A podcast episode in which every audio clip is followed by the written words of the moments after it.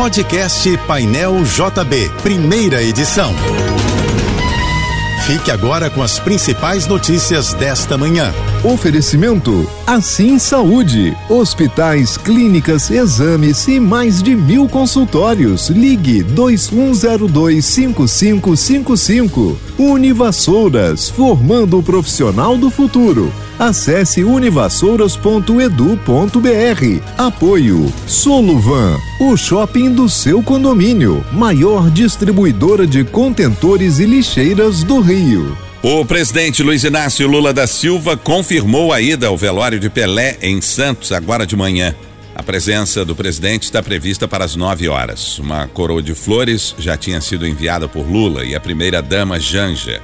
A assessoria do Santos informou que mais de 150 mil pessoas passaram pelo velório de Pelé na Vila Belmiro até às 5 da tarde de ontem.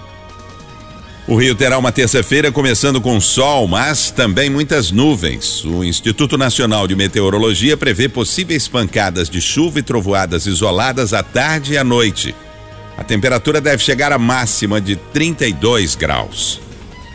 O novo ministro da Justiça, Flávio Dino, afirmou ao assumir o cargo que é questão de honra para o Estado brasileiro solucionar definitivamente o caso Marielle Franco.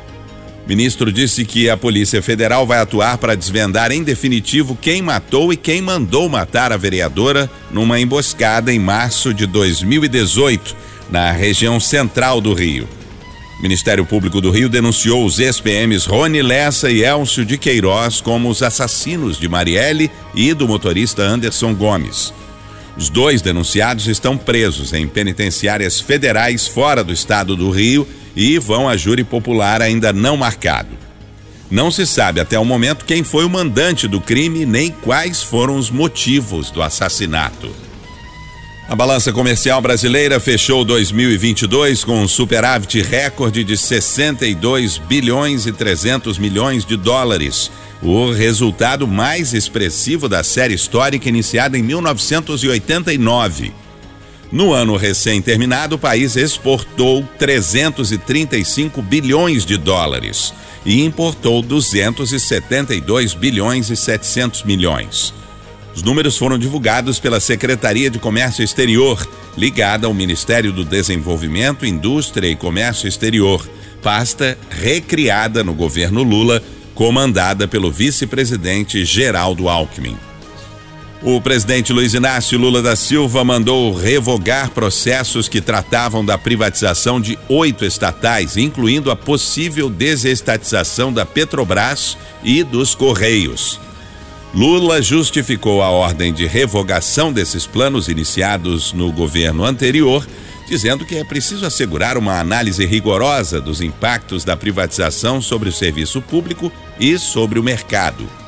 Entre as outras empresas que serão retiradas dos planos de privatização estão a EBC, a empresa Brasil de Comunicação, a Dataprev, que é a companhia de tecnologia e informações da Previdência, e o SERPRO, o Serviço Federal de Processamento de Dados. A partir de agora, veículos de carga, de transporte coletivo de passageiros, transporte escolar e transporte rodoviário terão de passar por vistoria no Detran do Rio para serem licenciados. A vistoria para esses tipos de veículos é obrigatória, mas estava suspensa desde junho de 2020 por causa da pandemia de Covid-19. Para o licenciamento, o proprietário precisa pagar a GRT, a Guia de Regularização de Taxas, obtida no site do Detran ou no site do Bradesco, pagar multas vencidas e agendar o serviço. O agendamento pode ser feito no site do Detran ou por telefone. Os números são 3460 4040, 3460 4041 ou 3460 4042. A Prefeitura do Rio autorizou o uso de bermudas na altura do joelho para servidores e motoristas de transportes como táxis, ônibus, vans e combis credenciadas pelo município. O decreto com autorização já foi publicado no Diário Oficial do município e valerá até o dia 31 de março. O uso de bermuda por servidores e motoristas de transportes é liberado no período do verão desde 2003 para amenizar o desconforto causado pelas altas temperaturas na cidade. João Gilberto, Gal Costa e Caetano Veloso foram incluídos na lista dos 200 melhores cantores da história, divulgada pela revista americana Rolling Stone.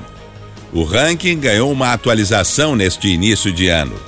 João Gilberto aparece na posição de número 81, Gal Costa em 90 lugar e Caetano Veloso, que completa o time de brasileiros citados pela Rolling Stone, em centésimo oitavo.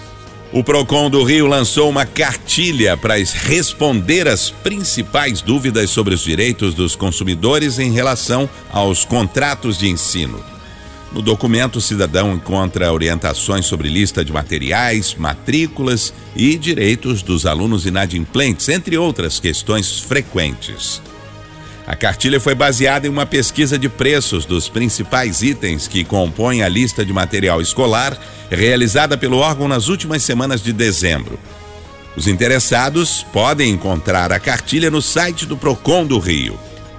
O Comitê Olímpico do Brasil enviou um ofício a todas as confederações filiadas recomendando que haja um minuto de silêncio antes dos primeiros eventos esportivos olímpicos neste ano de 2023 em homenagem a Pelé.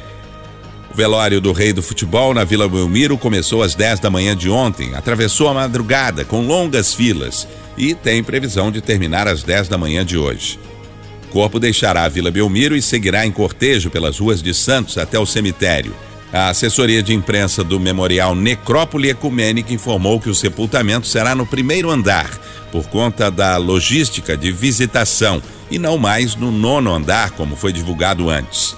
A mudança foi tomada em conjunto pela família do ex-jogador e a direção do cemitério. Você ouviu o podcast Painel JB, primeira edição.